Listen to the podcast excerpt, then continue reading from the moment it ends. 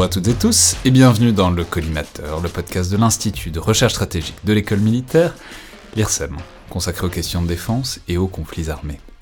Je suis Alexandre Jublin et aujourd'hui pour parler de la Russie, de ses agents de renseignement ou de ses espions, selon où on se place, et de ce qu'ils font en France, j'ai le plaisir de recevoir Romain Mielkarek, journaliste indépendant, spécialisé dans les questions de défense. Je peux préciser que vous avez notamment écrit pour euh, DSI par exemple, ou encore Le Monde Diplomatique, ou L'Express. D'ailleurs, c'est un panel éclectique. J'ai pris ces trois titres au hasard, mais ça fait, un éventail assez intéressant. Euh, je vais rappeler que vous étiez notamment venu à ce micro il y a un peu plus d'un an, au moment de la chute de Kaboul aux mains des talibans, pour en décortiquer les ressorts avec Wassim Nasr, parce que vous étiez sur place euh, au moment de l'effondrement de l'État afghan, ce qui permet aussi de donner un peu votre pédigré, le genre de sujet, le genre de, de reportage que vous faites. Aujourd'hui, pour parler des Moujiks, le titre du livre que vous publiez aux éditions de Noël, pour raconter euh, vos discussions et vos cuites avec des agents de renseignement russes à Paris, la curiosité que ça a suscité chez vous et l'enquête qui en a découlé. Donc bonjour Romain, bienvenue à nouveau dans le collimateur. Bonjour Alexandre, merci. Alors avant tout, euh, bon c'est un peu baroque parce que je viens de le faire un peu rapidement, mais j'aurais aimé que vous commenciez par vous présenter vous-même. Euh, évidemment, il y a une raison pour laquelle je vous demande ça, et en l'occurrence c'est le fait que c'est une assez grande particularité de votre ouvrage, à savoir le fait que vous vous mettez beaucoup en scène euh, de manière assez réflexive, avec une distance euh, intéressante. Alors c'est pas que vous ayez eu une fibre proustienne qui vous aurait emporté euh, pour l'écriture de, de, ce livre, en tout cas je crois pas, mais c'est que ça a une fonction évidente dans l'économie du livre, qui est que vous essayez, disons, d'objectiver votre position pour essayer de comprendre. Ce qui peut bien intéresser chez vous ces agents russes dont on reparlera et qui vous payent des tournées, mais donc, c'est pas banal, et j'ai même trouvé ça en fait assez touchant dans l'écriture de ce livre, et donc euh, j'aurais aimé commencer par là. Qui êtes-vous, Romain Mielkarek? Effectivement, il y a une spécificité dans, dans ce travail d'écriture qui est que je suis l'une des sources de l'ouvrage, donc j'étais un petit peu obligé de parler à la première personne, ce que je ne fais jamais dans mon travail euh, d'habitude.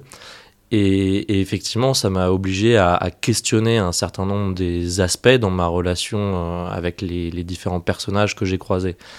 Alors, qui suis-je? Je suis journaliste, journaliste indépendant, spécialisé sur tout ce qui touche de près ou de loin au conflit armé, avec une grosse, euh, une grosse dominante euh, défense. À côté de ça, j'ai un, petit parcours plus universitaire. J'ai fait une thèse de doctorat où j'ai travaillé sur les effets de la communication militaire sur le récit médiatique. Et puis, pendant la période sur laquelle se déroule cette enquête, j'ai encore une autre petite particularité. Euh, sur laquelle j'étais plus discrète pendant longtemps, qui est que j'ai longtemps été réserviste dans l'armée de terre. Je précisais qu'aujourd'hui vous avez les cheveux longs, vous êtes sorti de cette période euh, de réserviste et, d'opération régulière, mais euh, effectivement c'est pas inintéressant parce que ça, pointe aussi peut-être, bah, en même temps on reste dans des suppositions, mais on, y plongera plus avant euh, dans quelques minutes, sur, ce qui, sur ce qui a pu intéresser donc ces agents de renseignement russes. Ensuite, euh, deuxième étape, j'aurais peut-être aimé placer le décor. Alors on peut dire que c'est une histoire qui s'étend presque sur une décennie, jusqu'à la sortie de ce livre, mais si on prend le point de départ, qui est vers 2013-2014, c'est-à-dire les premières rencontres avec ce Sergueï, l'un des Sergueï, euh, qui est plus ou moins le, centre de l'ouvrage, voilà, est-ce que vous pourriez exactement nous, nous, rappeler le contexte, et notamment le contexte pour vous? C'est-à-dire que, évidemment, il faut peut-être dire quelles étaient les relations franco-russes à ce moment-là. C'est pas les mêmes qu'aujourd'hui, naturellement, à la lumière de diverses agressions de l'Ukraine. Euh, mais en même temps, ça avait déjà commencé depuis 2008 euh, avec la guerre russo-géorgienne, donc c'était pas non plus, on n'était pas non plus déjà si copains que ça avec les Russes. En tout cas, il y avait lieu de s'en méfier. Et puis aussi, vous, plus personnellement, l'intérêt que vous portiez à la Russie à cette époque-là, ou pas, euh, en tant que journaliste, un peu plus jeune à l'époque. Alors à l'époque, pour le coup, il n'y a pas grand monde qui se méfie euh, des Russes. Pour situer le contexte, la première fois que je suis approché par euh, l'un des officiers de renseignement dont je parle dans le livre, je suis donc un tout jeune journaliste, j'ai une paire d'années d'expérience derrière moi, et j'appartiens à un, groupe associatif qui s'appelle l'Alliance géostratégique. Peut-être que certains des, plus anciens qui nous écoutent se souviendront de ce collectif de blogueurs dans lequel on trouvait des militaires, des universitaires, des journalistes, des gens très expérimentés, d'autres plus débutants, mais qui avaient en commun de s'intéresser euh, aux questions stratégiques. Et à l'époque, croiser dans ce cercle-là un représentant de l'ambassade de Russie, c'est exotique, ça génère beaucoup de, fantasmes et d'amusement, mais pas plus de paranoïa que ça chez la plupart d'entre nous. et donc quand Sergei Solomassov, lieutenant-colonel à l'époque, m'aborde, il se présente comme un attaché militaire à l'ambassade de Russie. qui vient d'être affecté à Paris et qui cherche à rencontrer du monde, à mieux comprendre comment fonctionne la France, comment fonctionnent les réseaux aussi en France. Euh, et, moi, je me dis que ça peut être aussi intéressant pour moi parce que ça peut être une source, ça peut être un, facilitateur. Le rapport que j'ai à la Russie à ce moment-là, c'est que c'est un pays qui peut être intéressant d'un point de vue militaire. On se pose beaucoup de questions sur les qualités de ses armées, sur, sur ses grands intérêts stratégiques. Et je me dis, bah, peut-être que Sergei, euh, si on s'entend bien, il pourrait me faciliter un, reportage avec des Spetsnaz ou quelque chose comme ça. Donc les Spetsnaz, rappelons les troupes d'élite, euh, bon, voilà, c'est l'idée que peut-être, c'était l'époque où ça paraissait envisageable d'aller faire des reportages sur des troupes d'élite russes, et euh, donc il faut bien une porte d'entrée pour négocier ce genre de choses. Exactement, l'invasion de l'Ukraine n'a pas commencé, on n'est pas encore en 2014, et les Russes ne sont pas encore euh, intervenus massivement euh, en Syrie, même si en termes justement de, stratégie d'influence, ils sont déjà en train de nourrir des, des argumentaires, des, des narratifs distincts de ceux des pays de l'Ouest. Hmm. Et donc, comment ça se passe? Donc, vous l'avez un peu décrit, il vous aborde en marge d'une de ces réunions, mais euh, voilà, concrètement, euh, il vous dit quoi? Déjà, il ressemble à quoi? Il est de quel abord? Enfin, voilà. Comment vous décririez cette rencontre quoi? Il ressemble à, il ressemble à n'importe quel militaire qui se retrouve dans une mission où il doit porter le costard cravate, c'est-à-dire qu'on sent qu'il n'est pas hyper à l'aise dans cette tenue-là. Euh, pas hyper à l'aise dans, dans, un café parisien où euh, il faut discuter avec euh, des civils, etc. Et très vite, on se revoit tous les deux pour boire quelques bières, très, très à la bonne franquette. On, fait connaissance. Alors, par rapport à, d'autres rencontres un peu comparables que j'ai pu avoir avec d'autres types de profils, ce qui est un petit peu particulier, c'est qu'il pose vraiment beaucoup de questions sur, mon, sur ma vie personnelle. Euh, il est très intéressé par euh, est-ce que je suis marié ou pas, est-ce que euh, combien je suis rémunéré, où est-ce que j'habite. alors des questions qui viennent de manière assez naturelle dans la discussion, comme si on était des, bons copains, mais qui effectivement, quand on, y réfléchit, sont un poil cavalières. C'est-à-dire qu'on me demande rarement autant de choses sur ma vie personnelle aussi précises. Et ça, ça va revenir régulièrement. Il essaye de bien, bien dessiner mon environnement, c'est comme ça que le, qualifient euh, les services de renseignement, pour essayer d'identifier finalement les leviers sur lesquels lui pourrait appuyer pour arriver à, ses fins avec moi. Sur le contenu des discussions, bah, c'est euh, tout sujet d'actualité stratégique, militaire, un peu de société. On sent qu'il essaye de, rapporter une, analyse de la société française et de ses intérêts. Il me demande au début pas grand chose de significatif. Est-ce que tu peux m'envoyer quelques articles que tu aurais écrits ou quelques articles intéressants sur euh, les sujets qui le préoccupent, notamment au départ la Syrie? Euh, Ce que je fais évidemment sans, aucun problème, vu que tout ça relève des, sources ouvertes les plus, euh, les plus accessibles. C'est du boulot? Dès le début C'est clair que c'est du boulot ou est-ce que c'est un truc un peu plus informel que ça? Est-ce que vous avez l'impression qu'il est en train de bosser? Est-ce que vous avez l'impression d'être en train de bosser, vous? Alors oui et non. Compliqué de répondre à cette question-là. Euh, il y a toujours une part de, relationnel qui relève quasiment de l'amical quand on est dans ce type de relation avec des sources où on s'entend bien, les échanges sont intéressants. Euh, mais ça, ça c'est des relations que je peux avoir avec vraiment toutes sortes de sources. Des diplomates, des militaires, des chercheurs, où en fait, à force de se côtoyer, de se rencontrer, de discuter, de confronter nos analyses, nos observations, on en arrive à une, une relation qui va probablement un peu au-delà du simple contexte professionnel. Euh, pour autant, moi, je suis pas dupe sur l'idée que euh, on sera jamais probablement de grands amis même avant de, savoir que c'est un officier de renseignement, ça reste quand même un, diplomate étranger. Bon, je suis pas sûr de l'inviter chez moi à l'apéro. Euh, à partir du moment où je vais clairement identifier que c'est quelqu'un qui fait du renseignement, euh, on a beau se taper dans le dos et, rigoler très fort en buvant beaucoup trop jusque très tard, euh, je travaille. Et, chez, et, chez, lui, juste pour terminer sur cet aspect-là, chez lui, on ne le ressent pas, cet aspect travail. Lui, il entretient l'idée que notre relation n'est pas une relation professionnelle, c'est une relation amicale. Et ça arrive souvent, parce que la manière dont, enfin, je veux dire, c'est quoi, c'est tous les jours, toutes les semaines, tous les mois, c'est, parce que c'est pas la même, enfin, on garde pas la même distance, on raconte pas les mêmes choses avec quelqu'un avec qui on va se pinter euh, toutes les semaines, avec quelqu'un avec qui on va se pinter une fois par trimestre, en fait. On se voit une fois tous les, ça dépend des périodes, mais une fois tous les 1, 2, 3 mois.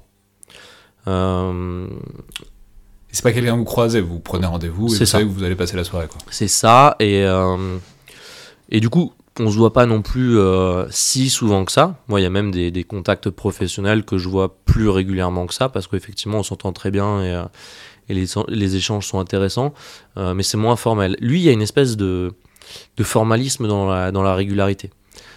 Comme s'il fallait qu'on se voit une fois par mois, comme si c'était le, timing qui, paraissait adéquat. Euh, là où c'est particulièrement régulier, c'est que ça va durer 7-8 euh, ans et qu'à un moment, il y a un transfert. Ce qui, moi, ne m'est jamais arrivé avec d'autres types de sources. Ça ne m'arrive pas, par exemple, qu'un chercheur qui quitte son laboratoire ou son poste me dise Attends, je te présente mon, successeur. Euh, même chez des militaires, en général, quand ils quittent leur poste, bah, le lien qu'on a avec l'administration en question, il faut le recréer autrement. Mais euh, ça m'est jamais arrivé qu'un officier me dise bah attends, je vais te présenter la personne qui va me, qui va me relever. Et lui, donc, euh, c'est qui et comment est-ce que vous réussissez à le situer? Bon, parce qu'on imagine bien que lui cherche à savoir des choses sur vous, mais bon, vous devez poser quand même des questions sur lui. Alors peut-être qu'il vous raconte des conneries, mais pas forcément. Enfin, il faut bien donner des choses crédibles pour euh, vous donner envie de, parler. Donc voilà, qu'est-ce que vous apprenez sur lui et à quelle vitesse? Alors très vite, en même temps qu'il me pose des questions sur ma vie personnelle, il m'en donne sur sa vie personnelle à lui. Euh, il me parle de ses enfants, il me parle de, ses relations avec sa femme, euh, il me parle de son histoire familiale, d'où il vient, son père militaire, le rapport assez négatif qu'il a d'ailleurs enfant à l'institution qu'il décrit comme très envahi par des gens alcooliques euh, qui s'endorment ivres morts. Donc il, décrit une, armée soviétique à l'époque euh, peu reluisante. Euh, quelle est la part de franchise dans tout ça? Bah, C'est pas évident à, identifier. Probablement que quand il se plaint de, de l'ingratitude de ses enfants qui sont pas si heureux que ça d'être à Paris, il y a quelque chose de vrai dedans. Euh, probablement que quand il décrit euh, les tensions avec sa femme, il y a quelque chose de vrai là-dedans. Euh, après, on est sur des éléments de franchise qui, pour moi, journaliste, ne servent pas à grand-chose. Probablement que ça pourrait intéresser des espions adverses, qui eux pourraient s'en servir comme, comme levier. Mais effectivement, moi, journaliste, sa vie perso, quelque part, ça m'intéresse pas beaucoup. Ce qui, moi, m'intéresse, c'est plutôt le contexte professionnel et ce qui peut me donner comme élément de compréhension sur euh, la position de la Russie sur un certain nombre de grandes crises internationales et euh, comment fonctionne l'armée russe, comment un, officier progresse dans sa carrière, quels sont les parcours, euh, est-ce que des, postes comme le sien sont perçus comme étant prestigieux ou non? Voilà, ça c'est des éléments de, de, background qui pour moi peuvent être intéressants pour me construire une culture générale de l'armée russe. alors justement, c'était, quelqu'un d'important ou pas? Pareil, dur à, situer. Euh, on est sur des parcours qui restent quand même des, beaux parcours quand on commence à arriver dans des ambassades euh, euh, de pays où on est dans des conditions de travail plutôt confortables, notamment en termes de rémunération. on n'est pas sur le dernier de la classe. Pour autant. Ça veut dire quoi confortable en termes de. Vous savez combien il gagnait 10 000. 10 000 pour le foyer. Par mois. Euh, donc euh, sa femme est intégrée dans la rémunération, 10 000 par mois, euh, plus le logement, plus tous les frais qui, qui, viennent avec. Donc ça veut dire qu'effectivement, ce sont des, des, postes qui sont extrêmement attrayants. et lui doit se poser la question d'être suffisamment efficace dans son travail pour pouvoir, sur une prochaine affectation, revenir sur une ambassade francophone euh, qui soit pas en Afrique. Lui, il veut surtout pas aller en Afrique. Donc ça veut dire Suisse, Belgique, France. Pourquoi il veut pas aller en Afrique? Enfin, il paraît que les Russes sont intéressés par l'Afrique depuis quelques temps. Ouais, mais lui trouve que pour ses enfants, euh, c'est pas foufou. un peu, il voit ça comme une destination un peu dangereuse, même s'il a déjà le sentiment que en France il y a trop d'Arabes et de Noirs dans les rues. il se dit l'Afrique il va vraiment y en avoir beaucoup trop. donc voilà, moi je pose la question, parce qu'effectivement je raisonne un peu comme ça en me disant mais pour un officier russe pouvoir pouvoir être affecté dans des ambassades comme la Centrafrique, le Mozambique, le Mali, le Burkina, ça aurait du sens. Mais euh, non, non, lui, lui se dit pour mes enfants, ce ne seraient pas des destinations euh, suffisamment euh, sécures. Alors comment vous réussissez à comprendre vraiment ce qu'il fait? Puisque donc il se présente comme un attaché militaire. Bon, mais c'est compliqué parce que l'attaché militaire, ils, ont pour travail aussi de faire du, enfin, en tout cas, fournir des informations. Donc, la différence entre fournir des informations et fournir du renseignement peut être parfois un peu touchy. Mais du coup, comment est-ce que vous comprenez qu'il n'est pas vraiment attaché militaire et que c'est ce qu'on appellerait un agent de renseignement qui relève donc d'un service de renseignement? Alors, tous les attachés militaires font du renseignement, ça on est, d'accord là-dessus. Euh, la distinction que j'établirais, c'est plutôt il y a faire du renseignement et faire du renseignement. Euh, tout le monde ne le fait pas de la même manière, tout le monde n'applique pas les mêmes règles, ou en tout cas ne respecte pas les mêmes règles chez le pays d'accueil. Euh, mais évidemment, et c'est globalement à peu près su par toute personne qui travaille sur des questions stratégiques, quelqu'un qui est attaché militaire, on n'a pas trop de doute sur le fait qu'il faille être un peu prudent avec. Alors c'est une, évidence, et en même temps, globalement, on n'est pas si méfiant que ça avec ce type d'interlocuteur. je trouve que je croise beaucoup de gens qui aujourd'hui disent mais évidemment quelqu'un qui travaille à l'ambassade de Russie évidemment euh, pas tant que ça, en fait. Euh, ces attachés militaires, euh, les diplomates russes en général, il y a encore quelques années, on les croise dans toutes les conférences d'école militaire. ils rentrent extrêmement facilement dans des infrastructures officielles. Ils sont pas si surveillés que ça. Il n'y a pas tant de prudence que ça. Donc, faut, faut resituer aussi les choses dans un, dans un contexte où il n'y a pas un excès de, de, prudence. Et ce qui fait que moi, je vais non mais juste il faut peut-être dire euh, un, mot de ça et de cette pratique-là, parce que ça, peut avoir l'air bizarre et, pas en même temps. On peut dire que les institutions militaires ont à cœur d'avoir des liens avec des militaires étrangers, parce que ça permet d'avoir du dialogue et que même quand ça se passe mal, y compris avec des ennemis, enfin, s'il y a bien des gens avec qui il faut parler, souvent c'est les ennemis, euh, et que du coup, je veux dire, c'est pas des failles de sécurité s'il y a des, des militaires russes dans euh, des milieux militaires français, enfin, qui fréquentent certains milieux militaires français depuis des années. C'est aussi c'est volontaire de créer des liens, qu'il y ait une interconnaissance dans une certaine mesure, qui puisse puisque ces gens-là généralement finissent par avoir des beaux postes, ça permet aussi de faire des leviers de dialogue interpersonnel qui peuvent être actionnés en cas de besoin. je voulais juste faire cette parenthèse-là. Voilà, dire c'est pas que de la naïveté, il y a aussi une réflexion derrière. Alors, c'est pas une faille de sécurité et c'est pas naïf si c'est calculé, réfléchi, pensé en définissant les limites de ce qu'on accepte, ce qu'on n'accepte pas, etc. Euh, moi, la, période dont je parle, euh, il n'y a pas de surveillance de ces gens-là. C'est-à-dire qu'ils viennent dans des conférences euh, souvent organisées par des réseaux euh, associatifs autour, et encore pas que, hein, parfois c'est des choses très militaires. Ils ont accès à tout. Personne ne garde un œil sur ce qu'ils font. Et c'est l'un des lieux où ils vont récupérer énormément de contacts et où ils vont identifier énormément de gens à cibler pour aller ensuite derrière euh, tenter de les, travailler. Donc clairement, je pense qu'il y a une longue période jusqu'à il y a 2, 3, 4 ans, où, on n'est pas très prudent, notamment avec les Russes. Je ne parle pas des autres pays, parce que chaque cas est, différent, mais avec les Russes, on est clairement dans un manque de prudence évident. Et on a beaucoup de, gens dans ces cercles-là, dans ces conférences, des civils qui viennent euh, écouter, des militaires qui participent, qui eux en plus sont enclins à se laisser tenter par ce type de relation, ce type d'échange, euh, clairement de façon naïve. J'en ai croisé énormément où on ne peut pas dire que c'était des gens qui essayaient justement de gratter un peu d'informations, de tenter de voir comment ça fonctionne, jusqu'où on peut aller, etc. Non, c'était des gens qui se disaient euh, naïvement ou par un, manque de, de, euh, maturité dans l'analyse, euh, les Russes sont des alliés naturels, donc c'est normal de devenir copain avec eux. Et ça, j'en ai observé beaucoup. Euh, je... Je, je, vous ai coupé. Euh, comment est-ce que vous avez compris que c'était un agent Je, reviens sur comment j'ai su que c'était un, officier de renseignement, clairement, et pas autre chose. En tout cas, pas un diplomate. bah, Tout simplement parce que la DGSI m'a appelé. je reçois, alors on avait dû se voir deux fois, donc là, la DGSI, rappelons que c'est l'issue de la fusion de la DST et des renseignements généraux. Bref, c'est ceux qui s'occupent de, des ingérences étrangères, de, l'espionnage globalement étranger sur le sol français. Voilà, et donc je reçois un... En opposition à la DGSE qui, elle, fait des actions plutôt offensives à l'étranger. Je reçois un appel masqué euh, de quelqu'un qui se présente comme euh, ministère de l'Intérieur, euh, qui me dit je voudrais qu'on se rencontre parce que je surveille quelqu'un que vous fréquentez.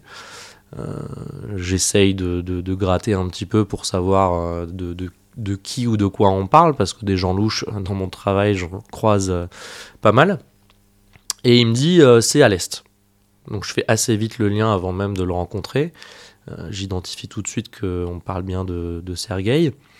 Et, donc j'ai un rendez-vous avec ce monsieur qui est, qui est, officier de police, qui me montre sa carte de, de policier et qui commence à m'expliquer en fait d'abord les méthodes de travail de, de Sergei, ce qui va notamment moi me faire tilter sur à quel point euh, ces questions sur ma vie personnelle étaient intéressées. C'était pas juste de, la curiosité. Ça c'était au bout de combien de temps? Au bout de deux mois, deux trois mois. Donc on a eu euh, on, s'est vu deux fois. On s'est vu une première fois, la, fois où il me donne sa carte de visite, et puis une seconde fois où on a été boire des bières dans, dans un bar.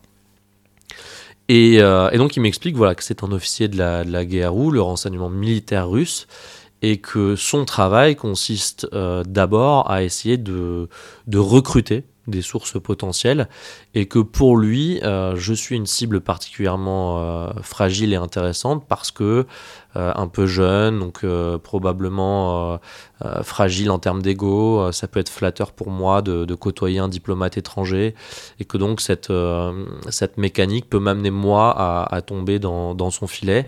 Alors et que du coup, juste on peut, on peut le dire, vous le mentionnez à un moment, il y a un acronyme qui est souvent utilisé pour décrire les manières dont on peut qu'on peut avoir de recruter une source c'est l'acronyme anglais MICE. Donc allez-y. Euh. Alors, c'est ça, MICE qui est censé résumer les quatre principaux leviers. Euh, l'argent, euh, auquel, moi je ne suis pas très sensible, sinon j'aurais choisi probablement un autre métier, mais que Sergei va essayer d'utiliser, il va tenter de, poser sur la table du liquide, de, me proposer des rémunérations, etc. on va avoir la compromission, euh, pareil, moi j'ai pas beaucoup de secrets à cacher, je suis assez transparent euh, en général, ou en tout cas mes secrets ne sont pas sortis. Euh, et ça, il, va, il, va, tenter par exemple. La compromission, c'est si vous avez, je sais pas, une affaire avec, enfin, si vous avez une affaire extra-conjugale et que lui la prend, ça peut être le genre de choses sur lequel il peut faire levier. Ça peut être ça, et ça peut être par exemple des, des leviers sur l'éthique et la déontologie. Par exemple, il, il, me propose à un moment d'aller dans, dans, dans un club de prostituées. Euh, potentiellement, c'est un moyen de me mettre en scène dans une situation où je veux être avec des prostituées, où on peut dire après, bah voilà, euh, réfléchis bien si pour ta carrière de journaliste, euh, sortir des images où tu es avec des prostituées et comment, comment tu l'assumes? Je, ne suis pas certain que ça aurait marché si j'avais accepté cette proposition. vous n'êtes pas allé dans le club de prostituées tenu par un de ses amis. Voilà, et, je n'y suis pas allé parce que pour des raisons éthiques, je n'accepte pas ce genre de choses. Je me suis posé la question. Je me suis dit, est-ce que euh, pour aller plus loin dans, cette enquête, je tente cette expérience de, voir qu'est-ce qui va se passer dans ce contexte-là? Euh, mais on arrivé dans une limite où pour moi ça relevait, de violences commises contre des, personnes fragiles. Et donc c'est pour ça que j'ai arbitré en disant je ne tente pas cette, expérience-là. Euh, il peut y avoir l'idéologie, troisième, euh, troisième levier. Euh, tenter de voir si on peut jouer sur des accointances en termes de, de valeur. Euh, Mais vous n'avez pas de poster de Vladimir Poutine dans votre chambre. voilà, alors j'ai un magnet que je gardais en souvenir d'un reportage de, Vladimir torse nu que je trouvais assez marrant. J'ai dû l'enlever parce que du coup ma, ma, femme de ménage étant ukrainienne, ça la mettait un peu mal à l'aise et elle ne saisissait pas le, le à, quel point c'était drôle ou pas. Euh, et donc j'ai dû enlever ce, souvenir-là, mais effectivement, on, se rend vite compte en discutant que que je suis pas dupe quand on essaye de me raconter une histoire complètement euh, mythique et fausse de euh, la Fédération de Russie, grande défenseur de, de, valeurs qui pourrait me parler. Ça, c'est des fantasmes qui parlent à beaucoup de, gens dans les, les gens qu'ils ciblent, mais moi, ça ne fonctionne pas. Et donc, quatrième et dernier levier, c'est celui-là auquel potentiellement je suis le, plus fragile, c'est la question de l'ego. Ça va être la flatterie, ça va être dire euh, j'ai besoin de ton aide, j'ai besoin de toi parce que tes analyses sont particulièrement pertinentes, parce que tu es talentueux et donc c'est pour ça que euh, qu'on se fréquente. Euh, et donc c'est sur ce, sur ce levier-là qu'il va beaucoup travailler. Et, et clairement, moi, c'est celui où, où, je, peux, je peux basculer. Si on me dit ton travail est intéressant, ça, ça me rassure quelque part. Mais alors euh, revenons peut-être euh, justement au travail des, des, services de renseignement français, parce qu'on voit, euh, c'est peut-être, enfin je l'ai pas dit au début, mais c'est vraiment un, livre, enfin je, l'ai dit sur Twitter, mais c'est un livre qui se lit extrêmement bien, qui est vraiment, je, je, je, suis un grand admirateur du travail que vous avez fait. Mon seul reproche, tout petit reproche, c'est le sous-titre La France dans les griffes des espions russes, au sens où ce qu'on ce qu'on voit dans votre ouvrage, c'est d'une part, on y reviendra peut-être, mais c'est pas des espions non plus. C'est pas, il y a des moments où ils trouvent assez leurs limites. Pas forcément toujours des cadors. Et la deuxième partie, c'est que, mais vous en parlez beaucoup des services de renseignement français. Et en fait, de ce que vous nous en décrivez, ils ont quand même été assez réactifs. Au bout de, au bout de avec vous, directement, ils prennent contact avec vous pour faire attention, enfin pour vous prévenir, etc. Vous allez être en contact quand même assez régulier avec euh, les services de renseignement français voilà, c'est pas, euh, c'est pas, c'était pas complètement dans un de leurs angles morts, quoi. Ils, ils, ils, ont quand même un peu surveillé la chose. Vous, vous êtes à deux doigts de dire il n'y a pas de faille non, j'ai pas dit ça. Mais non, mais ce que non, mais après c'est le, c'est aussi un. Non, effet... c'est un effet d'angle. C'est, c'est, on, on, voit ce que font les services de renseignement. On ne voit pas ce qu'ils ne font pas, d'une part. Et puis par ailleurs, euh, là en l'occurrence, on n'avait pas l'impression que vous étiez complètement laissé euh, en liberté, en contact régulier avec un, un espion russe, quoi. Bah parce que moi j'ai fait en sorte aussi de maintenir cette relation parce que dans mon travail d'enquête, ça m'intéressait de, de, voir un peu comment réagissaient euh, les Français. Euh, pour moi, il y a des failles énormes sur la décennie passée, sur la manière dont on, appréhende cette problématique de l'ingérence russe l'ingérence en particulier des services de renseignement. Alors ça, on en parlera, euh, mais simplement pour partir de là, comment ça s'est passé, vous, avec les services de renseignement français? Et pas exactement de la même manière, c'est-à-dire que à peu près avec la même régularité que je voyais Sergueï et ses collègues, euh, je voyais Marie-Jeanne et les Syriens. Euh, pour discuter de, ce que faisaient les Russes en France, de ce que faisaient mes interlocuteurs russes, de ce qui les intéressait, de euh, voilà. Euh, la limite que moi j'avais fixée, c'était de dire, soyons bien clairs, je suis journaliste, je ne suis pas un agent de la DGSI. donc quand vous me poserez des questions, je devrais peut-être réfléchir parfois sur est-ce que je réponds ou non. Et la limite que je fixe, c'est si vous me demandez des choses que j'envisagerais d'écrire, je veux bien répondre à la question. Si vous me demandez des choses que je n'envisagerais pas d'écrire, ou si vous me demandez de poser des questions que je n'ai pas de raison de poser en tant que journaliste, je ne le ferai pas.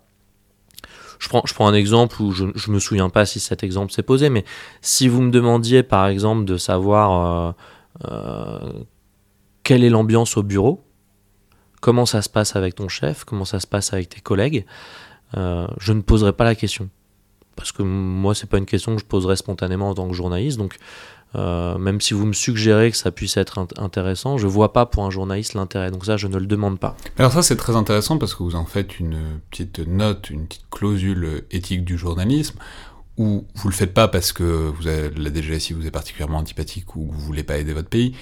Vous le faites pas, vous l'exprimez clairement parce que vous trouvez qu'il y a un problème. Si on commence à faire jouer euh, à des journalistes des rôles d'espions ou d'agents d'enseignement, en fait, il y a un, risque que tous les journalistes soient traités comme des agents de renseignement et qu'en fait, ça risque de mettre en danger la, disons, la communauté journalistique au sens large.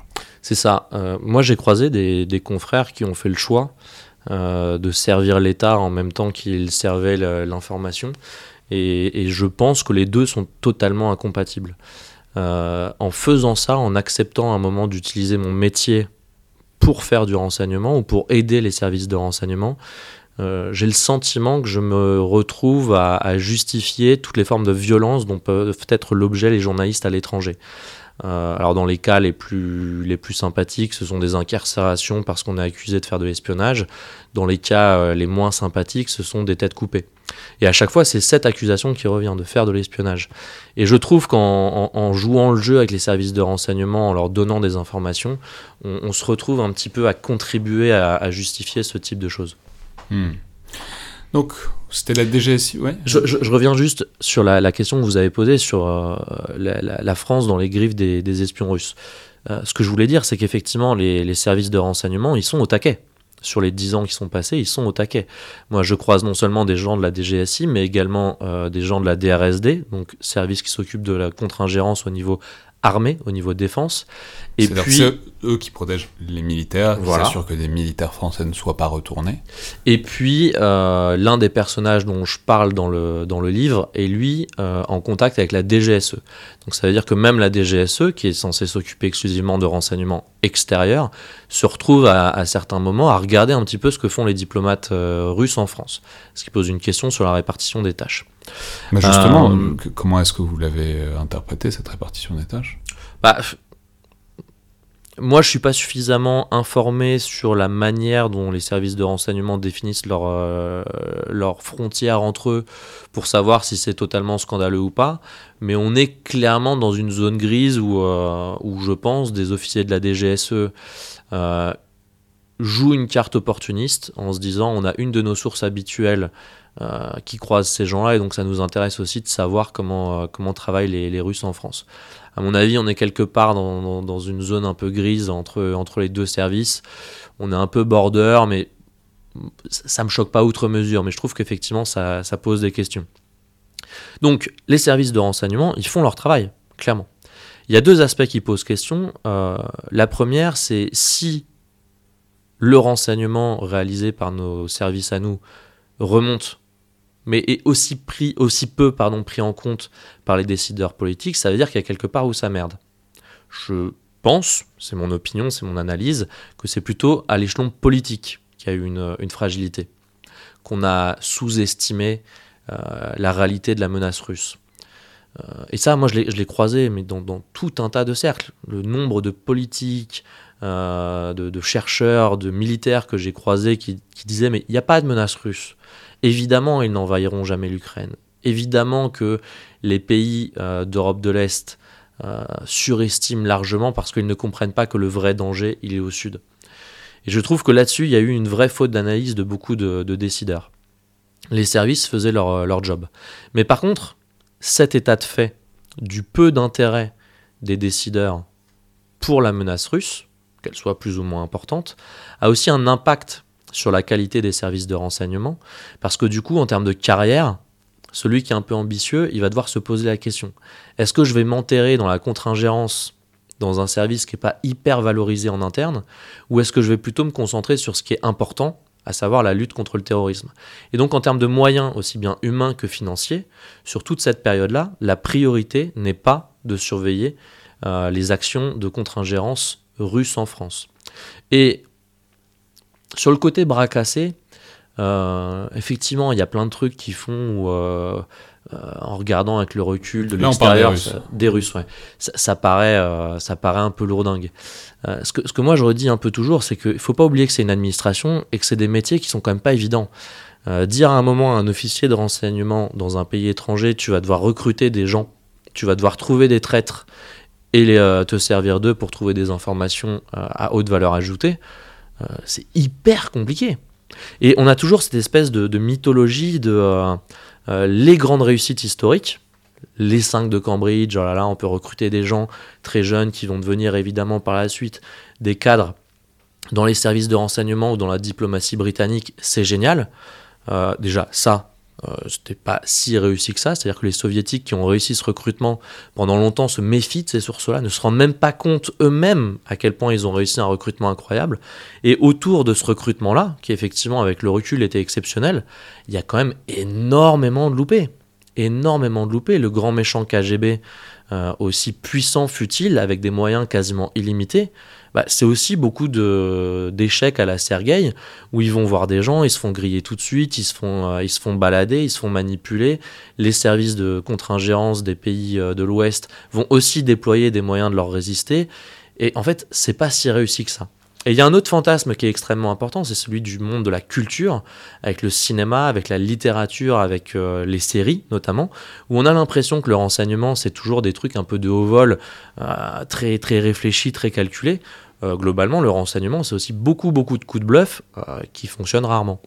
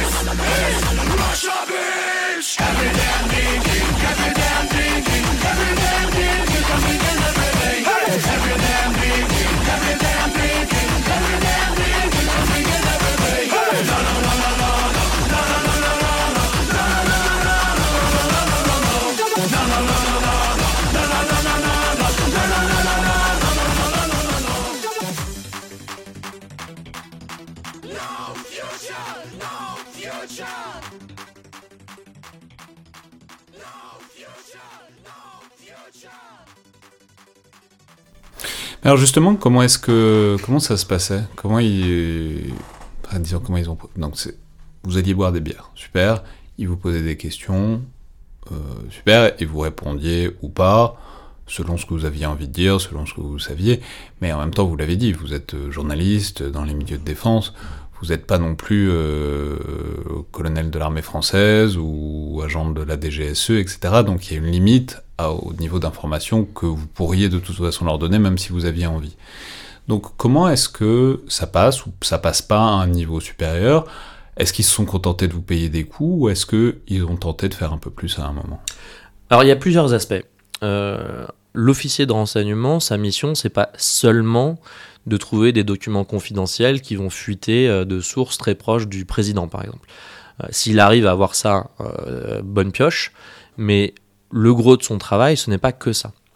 Effectivement, moi, du fait de mon travail, c'est pas forcément aux informations classifiées que je vais avoir accès. Là où je peux l'aider entre guillemets, probablement, ça va être sur la propagation de ces narratifs, par exemple. Parler avec un journaliste, parler avec un chercheur, parler avec un politique, c'est un moyen de faire passer les messages, les visions, les analyses d'un certain nombre de sujets de la Russie. En là, l'occurrence, on est sur dans, un- dans votre décennie, c'est la Syrie puis l'Ukraine. Exactement. Donc là, ça va être plutôt une logique de on essaye de faire de l'influence, de faire passer des messages.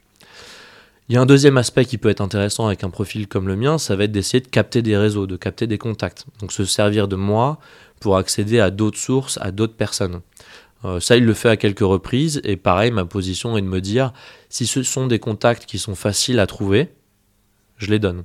Si ce sont des contacts qui sont plus confidentiels, je ne, ne les donne pas avec comme défense de dire bah, en fait ce sont mes sources, je dois les protéger donc je peux pas te les donner. Mais par exemple, euh, il y a un contact qui me demande euh, au tout début de notre relation où je lui donne en me disant en fait s'il cherche un peu ce contact-là, il le trouve. Pourra le croiser dans une conférence, il pourra trouver des coordonnées plus ou moins facilement en ligne. Donc c'est pas quelque chose de sensible. Et effectivement, juste après, il va appeler la personne, prendre contact avec elle et aller la rencontrer.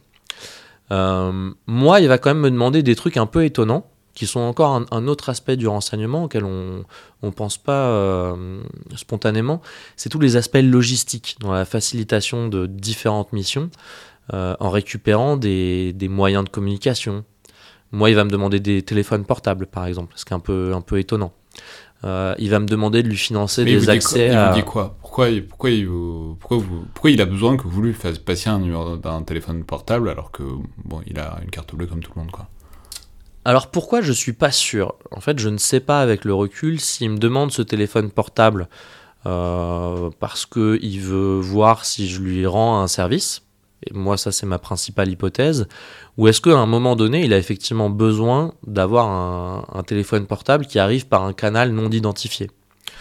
Euh, Est-ce qu'il a pu se dire qu'à un moment, moi, j'étais pas ça, on peut dire c'est pour les, les, les spectateurs de The Wire de la série, c'est vraiment les, c'est les- ce que vous décrivez, c'est vraiment les burners, c'est-à-dire c'est des téléphones qu'on achète en, en supermarché avec une carte SIM complètement pas identifiable. Bref, ça vous permet de passer des coups de fil sans être identifié. Quoi. Exactement. Euh, ce qui fait que je pense que c'était un, test pour voir si j'allais lui rendre ce petit service finalement qui mange pas de pain. Euh, c'est qu'on m'a confirmé que le téléphone n'avait jamais été activé. Donc a priori, il ne s'en est pas servi. Euh, alors à quoi ça sert ça? Moi, mon hypothèse, mon raisonnement, c'est de dire que c'est un, un test en fait. S'il commence au début par me demander des choses très difficiles à obtenir, vraiment très suspectes, le risque c'est que tout de suite, moi, je panique et je me retire. Alors, pas moi en particulier, hein, n'importe quelle source qu'il tente de, travailler. Donc moi, mon analyse, c'est il commence par un petit truc qui est déjà un peu bizarre, effectivement, on va, peut-être un peu se méfier, mais on prend pas beaucoup de risques à aller lui acheter un téléphone portable à 30 euros euh, euh, chez l'épicier du coin pour, euh, pour lui remettre. Et une fois qu'on a accepté ce premier service, en fait, la psychologie sociale montre qu'on est enclin ensuite à dire plus facilement oui à des requêtes plus exigeantes. Moi, il va aller jusqu'à me C'est un demander truc des... marrant, c'est effectivement, vous citez des articles de ça, c'est, en fait, il faut faire passer la barrière du oui, mais littéralement pour n'importe quoi, un truc complètement anodin, mais à partir du moment où je vous demande un truc, vous m'avez dit oui pour un truc anodin, si je vous demande un deuxième truc, statistiquement, la probabilité que vous acceptiez est plus, plus élevée dans l'absolu. C'est ça, c'est ça exactement. Donc il- il commence par des petits, des petits trucs. Euh, le tout premier, c'était un bouquin, un bouquin de pièces détachées d'aviation. Euh, ou effectivement un peu étonnant, parce que moi, mon réflexe, c'est de dire, bah, si c'est quelque chose qu'on trouve pas comme ça, moi, j'y ai pas accès. si c'est quelque chose qu'on trouve comme ça, bah, du coup, tu y as accès tout seul. Alors il me raconte un truc un peu tordu en me disant euh, oui mais c'est parce que nous euh, pour des raisons de sécurité sur nos codes bancaires on peut pas commander, on peut commander que au Royaume-Uni donc c'est un peu compliqué etc machin. Donc euh, ma seule solution c'est toi. Et effectivement moi je peux le commander en ligne sans aucun problème. Moi je vais vérifier tout ça. Je vais me renseigner, je vais essayer de voir si effectivement c'est difficile ou pas de l'obtenir. Peut-être que certaines sources se disent bon bah je lui rends service et, euh, c'est cool et effectivement euh, ça le dépanne. Euh, le plus loin qui va aller avec moi, c'est de me demander des, documents de l'OTAN qui viennent du, service technologie de l'OTAN. Ce qui est un peu compliqué. Et moi, encore aujourd'hui, j'ai du mal à, savoir où il voulait en, venir. Mais une partie des, documents de cette institution, le STO de l'OTAN, sont accessibles en open source. Il y a des choses qui traitent de voilà comment le, soldat réagit au froid euh, lorsqu'il est en mission euh, dans des zones polaires, etc. Euh, il, y a, il, y a, tout un tas de trucs. C'est vraiment des, des, sciences dures sur de la techno pure. Ce qui est en open source, bah, je peux le récupérer et lui donner. Mais a priori, il peut, le, il peut le récupérer aussi. Et il essaye de pousser pour essayer de voir si je peux pas aller plus loin. Alors, est-ce qu'il se dit en tant que, en tant que doctorant sur des questions stratégiques, j'ai peut-être des accès que lui n'aurait pas? Est-ce qu'il se dit en tant que journaliste, je pourrais peut-être essayer via des contacts de récupérer des documents? Ça, je sais pas. Je sais pas. Ou est-ce que c'est encore un test? Je ne sais pas. Et alors après, il y a encore une autre hypothèse. Euh, je reviens à ce que je disais au départ, c'est que euh, c'est un fonctionnaire dans une administration qui doit rendre des comptes à son supérieur. Et euh, lui, ça peut aussi lui permettre de faire du chiffre. les rendez-vous avec moi, ça compte comme des rendez-vous avec des sources. les documents que je lui fournis, même s'ils sont pas de première main, euh, ça reste des documents que lui, il peut euh, derrière faire remonter. Donc tout ça, ça peut aussi répondre à une stratégie du fonctionnaire dans une administration qui remplit sa mission. Alors pas avec un grand succès, mais remplit sa mission. Il y a eu quand même des coups euh, beaucoup plus audacieux avec certaines de ses sources. Et juste, lui, il vous rend quoi comme service? Il vous paye des coups ou vous payez les coups aussi? Enfin, je veux dire, pourquoi ah oui, vous êtes vaguement copains, donc on peut rendre un service à un copain, mais euh, généralement, quand il y a un don, il y a contre-don, quoi. Euh, alors lui, il me rend assez peu de services dans les faits parce que quand je demande des choses un peu concrètes, euh, il n'arrive jamais à les négocier en me disant que c'est pas possible. Genre des reportages, quoi. Genre des reportages. le truc qui va se débloquer à un moment, c'est et qui pour lui va être enfin la possibilité de dire bah, je te renvoie l'ascenseur. c'est l'organisation d'un reportage en Russie où je vais accompagner les, les familles de descendants du Normandie-Yémen qui est une, unité de l'armée de l'air euh, pendant la Deuxième Guerre mondiale où on trouve à la fois des soviétiques et des français. Euh, mémoire qui en Russie est très entretenue. C'est très prestigieux, le Normandie-Yémen, là où chez nous c'est assez méconnu, ce qui frustre beaucoup d'ailleurs les, réseaux associatifs qui s'occupent de la mémoire de, ces héros de guerre. Ce que, ce que je voulais dire euh, juste avant, c'est que on a toujours cette omniprésence de tous les échecs. Et c'est vrai que sur le volume, c'est beaucoup, beaucoup de choses qui donnent pas grand-chose. Euh, il y a quand même, moi, un cas que j'ai pu retrouver, alors qui, encore une fois, va pas au bout de la démarche. Mais on arrive quand même à un moment à avoir un diplomate russe qui propose un demi-million d'euros en cash pour financer la campagne politique d'un candidat à la présidentielle. Euh, ça veut dire qu'à un moment, il a quand même une relation de confiance suffisamment proche avec un collaborateur d'un candidat à la présidentielle en France pour pouvoir aller jusque-là. Et ça, je, pense que c'est, on est loin d'être dans des détails, on est loin d'être dans des choses totalement anodines. Dans l'absolu, vous diriez qu'ils étaient bons ou pas? Je suis pas un professionnel du renseignement, donc j'ai moi pas la réponse. Euh, les, Français, les Français, quand je leur pose la question, euh, me disent pour certains des personnages, qu'ils sont vraiment particulièrement nuls. Le deuxième Sergei que je vais voir régulièrement, donc le remplaçant de Sergei Solomassov, je, les appelle Sergei 1 et 2 parce qu'ils ont tous ce prénom-là euh, totalement par hasard. Mais du coup, le, deuxième Sergei que je vais fréquenter durablement. Non, j'en suis pas sûr. J'en ai aucune idée. Euh, mais c'est possible, il y a quand même une récurrence dans les prénoms chez les, Russes qui est pas. C'est possible. Mais, euh, mais est-ce que c'était leur vrai prénom? Ça, je ne sais pas. Ils n'étaient pas sous couverture, donc il n'y a pas de raison qu'ils utilisent des, faux noms. Euh, et le deuxième Sergei, effectivement, on, me dit que qu'il est vraiment euh, très très mauvais, qu'il euh, a du mal à suivre les dossiers sur la durée, qu'il ne relance pas les contacts, et que le jour où il quitte le pays, il ne fait pas la passation avec, avec sa relève. et ce gars-là, effectivement, il y a des moments où, où, quand je discute avec lui, il a des discours qui sont assez étonnants. Il y a notamment un jour où où il me tient euh, de, manière un peu longue un discours où il fait l'apologie de l'Europe. Euh, alors je suis un peu étonné parce que c'est pas leur position euh, d'habitude. Et là il me dit non mais l'Europe c'est génial, l'Union fait la force, il faut que l'Europe se, développe, etc. Alors est-ce que c'était un morceau de son idéologie à lui qui ressortait? Bon, j'en suis pas convaincu. Hein. Est-ce que c'était une mauvaise compréhension de ce qu'on lui avait demandé de me dire? Je sais pas. Mais du coup j'étais un peu, un peu scotché. à côté de ça, il y a d'autres euh, collègues de, leur service où les Français me disent bah, celui-là, par exemple, il est extrêmement bon. Il travaille, il pose les questions, il demande des choses, il arrive à obtenir des réponses, etc. Euh, donc il y a les deux. Il y en a qui sont a priori plutôt bons et d'autres qui sont euh, pas exceptionnels. Est-ce qu'ils arrivent à avoir des résultats suffisamment époustouflants pour en faire un film? Encore une fois, on est sur une administration. Donc, c'est pas un mec tout seul dans son coin qui va apporter la solution au problème de Vladimir Poutine.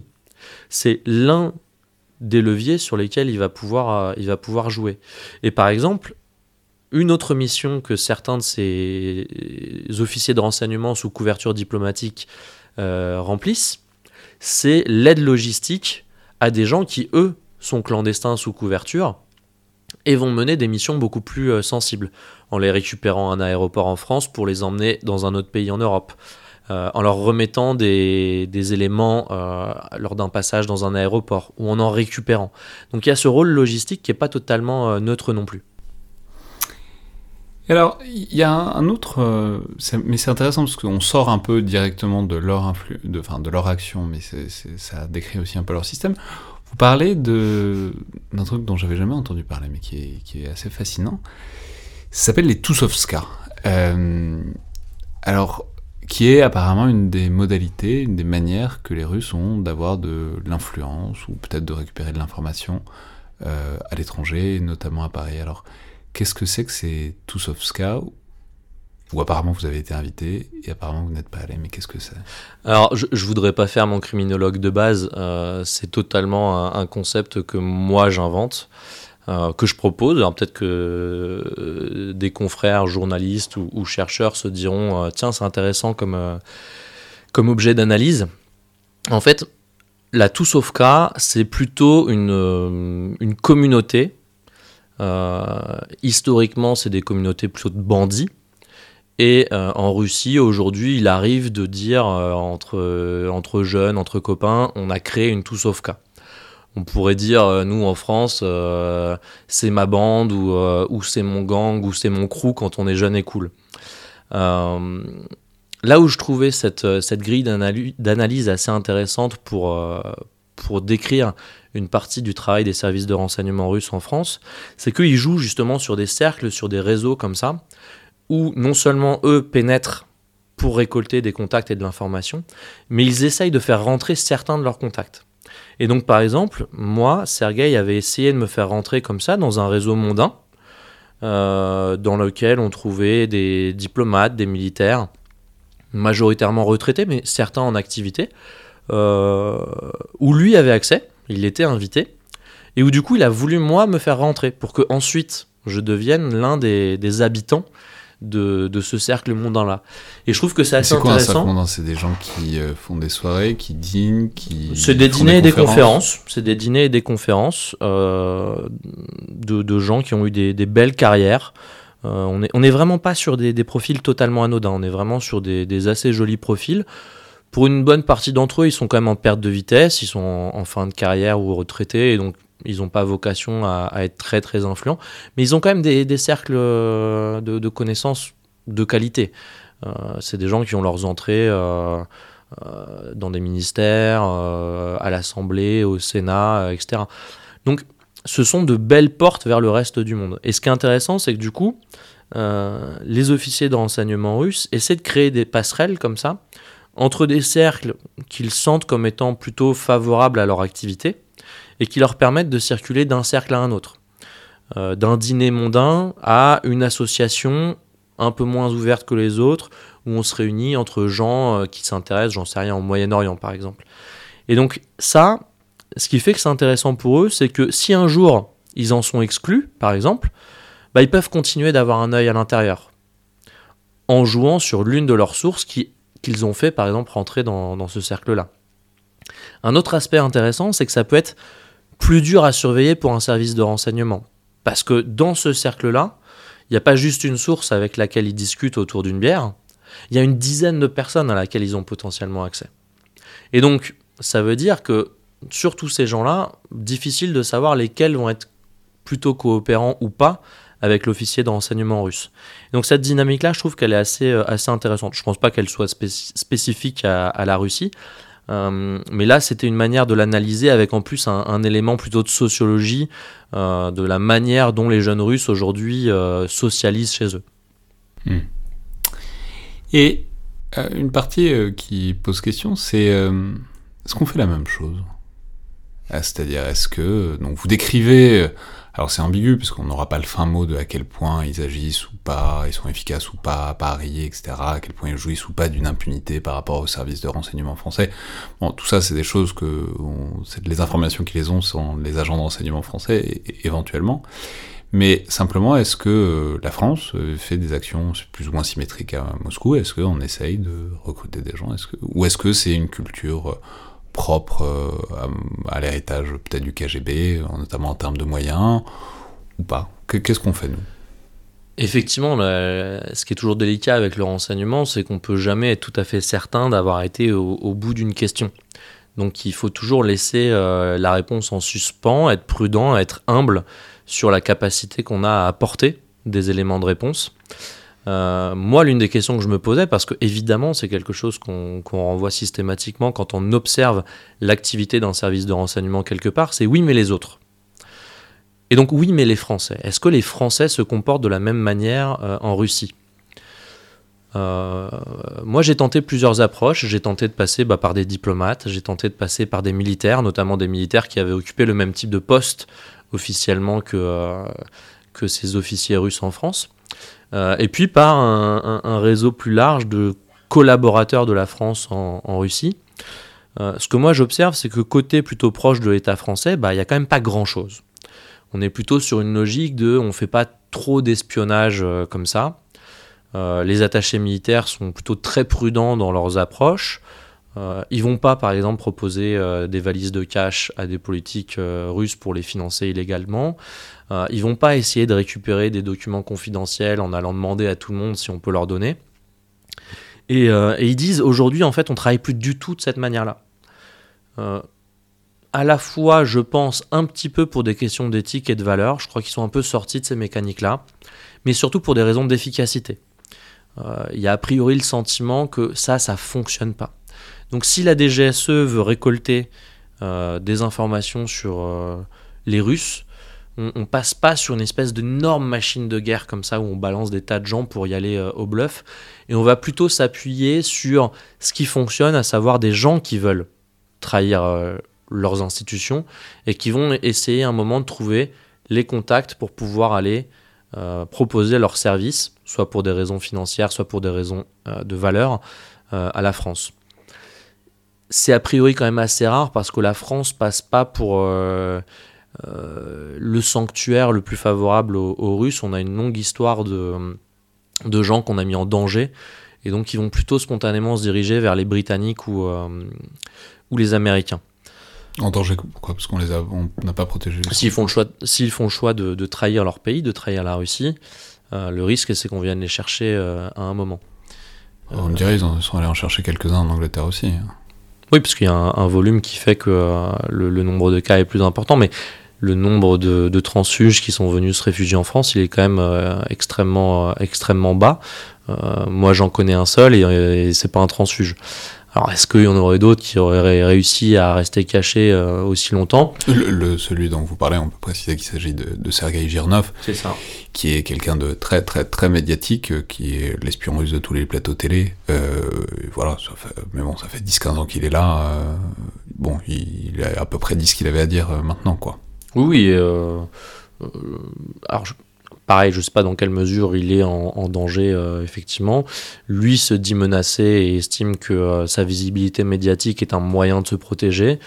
Euh, les services français m'ont dit que c'était pas totalement déconnant comme discours, qu'effectivement, ça restait un traître et ça restait quelqu'un qui porte un discours qui ne plaît pas à Moscou et que donc c'était pas totalement anodin. Mais c'est un personnage qui n'a pas plus que ça intéressé les, les services de renseignement français à tort ou à raison, ça je ne sais pas, mais effectivement, euh, chez nous, il euh, n'y a pas beaucoup de Russes qui viennent se, cacher. Euh, je reviens sur la question de, de, l'action française en Russie. Au-delà du fait qu'a priori on n'est quand même pas hyper offensif, un autre aspect intéressant, c'est que l'ambassade de France à Moscou est loin d'être un bunker au même titre que l'ambassade de Russie en France. Euh, personne ne met un pied dans l'ambassade de Russie en France sans avoir une bonne raison, sans être invité et surveillé. En Russie, vous avez des collaborateurs locaux. Euh, les gens qui vont venir euh, faire un peu d'électronique ou un peu de plomberie, l'entretien, enfin il y a plein de petits services comme ça qui sont, qui sont sous-traités ou qui sont confiés à, à des travailleurs russes qui potentiellement pourraient être autant de failles. La logique de la diplomatie française, c'est de dire, bah, nous on n'a pas grand-chose à cacher, donc si à un moment ils ont des questions pour savoir ce qu'on pense de ce qu'ils font ou pour comprendre notre politique, en fait il suffit de nous demander. Donc s'ils veulent faire rentrer un, espion euh, via le plombier, bah, ça leur coûtera plus cher, ce sera plus compliqué, mais ils arriveront à, la même réponse. Et le peu qui est vraiment suffisamment sensible pour qu'on ait besoin de le cacher, bah, en fait, il n'y a que 3 ou 4 personnes dans, l'ambassade qui sont au courant. Tout ça se fait dans une salle qui est suffisamment sécurisée pour que là, on n'ait pas trop de, de doutes. Et enfin, le dernier aspect qui, moi, me paraît euh, important, euh, c'est tous les, profils qui gravitent autour de la diplomatie euh, en tant que telle. les médias, les, associations d'amitié, les centres de recherche, des, choses où on, se pose toujours un petit peu la question de savoir si ces gens sont des, des collaborateurs des services de renseignement étrangers. Globalement, en France, on les surveille, mais on les embête pas plus que ça pendant des années, Russia Today et Sputnik ont pu travailler euh, dans un confort euh, absolu. En Russie, c'est compliqué quand même. Euh, en Russie, quand vous donnez des cours de français dans une alliance française, par exemple, ça arrive régulièrement que le FSB vienne faire une descente, prenne votre ordinateur, fouille votre ordinateur, surveille ce que vous faites, vos communications, les gens qui viennent vous, vous voir, etc. Et on vient clairement faire comprendre que vous êtes surveillé. Donc il n'y a pas la, la, sécurité que peut avoir un, Russe qui travaille euh, en France parce que les notions de droit ne sont pas les mêmes. Et ce qui est quand même paradoxal parce que euh, les diplomates sont soumis à des accords, à des règles, la Convention de Vienne, qui dit en gros ce qu'on a le droit et ce qu'on n'a pas le droit de faire. Et ce sont les Russes qui régulièrement violent cette Convention de Vienne. Quand un officier de renseignement russe, sous couverture diplomatique, donc officiellement un diplomate, propose à un cadre politique du liquide pour financer une campagne politique, on a clairement violé la Convention de Vienne. Et ça, des exemples, on en a un paquet. Euh, des diplomates, entre guillemets, qui montent sur des bateaux de la Marine nationale où ils n'ont rien à faire. Des diplomates, entre guillemets, qui proposent à des hauts fonctionnaires euh, de l'argent contre des documents confidentiels, etc., etc. Ça, des cas, on en a plein en France. On le sait, on les a documentés, ils sont sourcés. En Russie, on les a pas. Et quand moi, j'ai demandé aux Russes s'ils pouvaient me donner des exemples, bah, ils sont bien embêtés quand même. Alors soit leurs services sont très mauvais et ils n'arrivent pas à trouver les espions français, soit euh, le renseignement français est quand même beaucoup plus euh, respectueux des règles locales que l'inverse. Et euh, oui, mais vous voyez, c'est toujours le truc avec le renseignement. On ne sait pas s'ils laissent faire parce que euh, ils ont envie de suivre la piste, de voir si ça peut pas mener à un truc encore plus intéressant, ou s'ils laissent faire parce qu'ils voient vraiment pas. Ah bon, ça c'est un truc auquel on n'aura jamais vraiment la réponse. Mais qu'est-ce que on imagine bien que l'invasion de l'Ukraine, en tout cas celle-là, a un peu tout changé. Euh, mais justement, enfin, j'imagine bien que l'enquête était largement bouclée euh, à ce moment-là, mais justement, qu'est-ce que qu'est-ce que ça a changé ou pas à la vie des espions russes? Alors, Simplement, je veux le dire, on dit agent d'enseignement depuis tout à l'heure parce que vous, dites, vous précisez dès le début que espion, c'est quand, gros, c'est quand ils se font gauler qu'on c'est des espions. C'est un qualificatif euh, légal, quoi. C'est une accusation. Techniquement, le terme c'est agent d'enseignement. Mais donc, en quoi est-ce que la vie des espions russes en France a, changé depuis, depuis l'invasion de l'Ukraine de, de février 2022 alors, il y a eu plusieurs épisodes où il y a eu des expulsions d'officiers de, renseignement russes sous couverture diplomatique, et notamment l'affaire Skripal, où tous les pays euh, d'Union européenne et de l'OTAN ont expulsé un, nombre raisonnable euh, de faux diplomates. En France, à ce moment-là, on a. Skripal, donc ça, Affaire Skripal, tentative d'assassinat euh, sur un traître russe qui était réfugié au, Royaume-Uni et qu'un commando de la GRU, le renseignement militaire euh, russe, a tenté d'assassiner euh, sans succès. Ça a quand même coûté au moins une vie côté britannique avec une civile qui malheureusement a été exposée à, la substance qui devait servir à tuer Skripal et sa fille. dans le cas de l'affaire Skripal, par mesure de rétorsion, les pays de l'Union européenne et de l'OTAN expulsent tous quelques diplomates russes accusés de contribuer justement à ces, ingérences et à ces affaires d'espionnage. Euh, en France, on a fait le choix d'expulser des gens qui étaient déjà clairement identifiés pour avoir fait des trucs très très graves et qui devaient déjà être expulsés en fait. Donc en réalité, on n'a pas été spécialement euh, euh, exemplaire sur, sur les mesures de rétorsion. L'invasion de l'Ukraine en, en, février 2022, pour le coup, là, tous les pays d'Europe et d'Amérique du Nord expulsent tout ce qui est euh, lié à toutes les opérations d'espionnage en, France. Et du coup, il reste plus grand monde dans, dans l'ambassade. mais ce qui veut dire qu'il y avait une bonne liste, quoi. C'est ce qui veut dire que la liste était là, elle était prête, et l'invasion de l'Ukraine, ça a été le, la raison pour la sortir du tiroir, quoi. Et les Français m'ont dit, euh, tous les gens qu'on a expulsés, euh, on avait largement documenté leur violation des, des, règles du droit et, et des bonnes pratiques.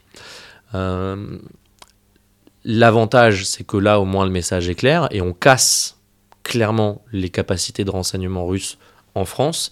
L'inconvénient, c'est que du coup, euh, pour les services de contre-espionnage, pour la DGSI, bah, il va falloir repartir euh, quand même un peu de zéro pour pouvoir de nouveau comprendre comment ils s'organisent, comment ils se réorganisent pour pouvoir continuer leur travail euh, dans le futur. Donc ça c'est aussi un vrai sujet pour un service de renseignement. Quand on arrive à surveiller quelqu'un, c'est quand même intéressant parce que euh, au moins il n'y a pas de coup fourré, il n'y a pas de surprise. Peut-être la raison pour laquelle on n'avait pas été plus strict que ça les premières fois. Alors peut-être, peut-être. Ça, c'est toujours pareil, c'est aussi un moyen de dire euh, ça justifie qu'on n'ait jamais viré personne. Bon, je je sais pas. Ça, les, deux, les deux lectures sont plausibles. Euh, la réponse, en réalité, il n'y a que euh, les ministres tout en haut et, le président qui ont réellement la, réponse. Il y a, aussi un autre, euh, un autre moyen de justifier les non-expulsions, c'est que à chaque fois que la France, par exemple, expulse un faux diplomate russe, la Russie, pour dire mais non, mais c'est kiff kiff bourrico, bah eux, ils expulsent quelqu'un. Et en général, eux, ils expulsent des vrais diplomates. Donc, en réduisant la, la capacité de renseignement russe en France, par effet domino, la France se retrouve à réduire sa propre capacité diplomatique en Russie. Donc à chaque fois, euh, c'est quand même du perdant-perdant. Dernière question, euh, c'est quoi votre meilleur souvenir avec euh, Sergueï? Avec l'un des Sergueï Parce qu'il y a plein d'histoires, mais on imagine bien qu'il y a des histoires que vous n'avez pas racontées. Enfin, d'ailleurs, ça peut être une que vous avez racontée. C'est quoi votre meilleur souvenir avec Sergueï? Mon, mon, meilleur souvenir avec Sergueï, je le raconte dans le livre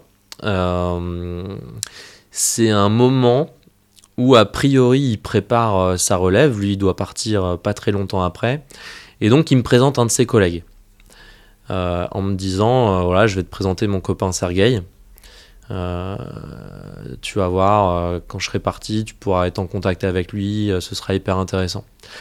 Et, et la personne qui me présente, c'est assez rigolo parce que c'est un profil qui est totalement différent. alors, les deux et moi-même, on a en commun d'être quand même sacrément alcoolique euh, et, de trop traîner dans les bars la nuit. Mais lui, il a un truc un peu particulier. Déjà, il n'est pas francophone, il est anglophone. Du coup, on se retrouve à parler en anglais. Donc, euh, mon copain Sergei, bah, il se retrouve exclu de la, discussion. Donc, il est sur le côté un peu, euh, un peu penaud à, boire sa bière. Il parle très mal anglais.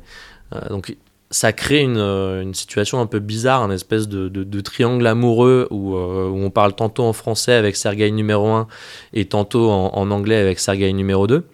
Et Sergei numéro 2, il a, des, goûts et des pratiques culturelles qui sont totalement les miens ce qui n'est pas le cas de Sergei numéro 1.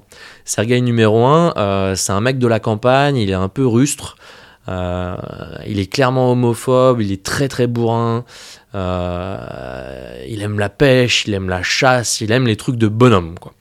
Et le seul truc qui fait qu'on s'entend, c'est que on a une bonne descente.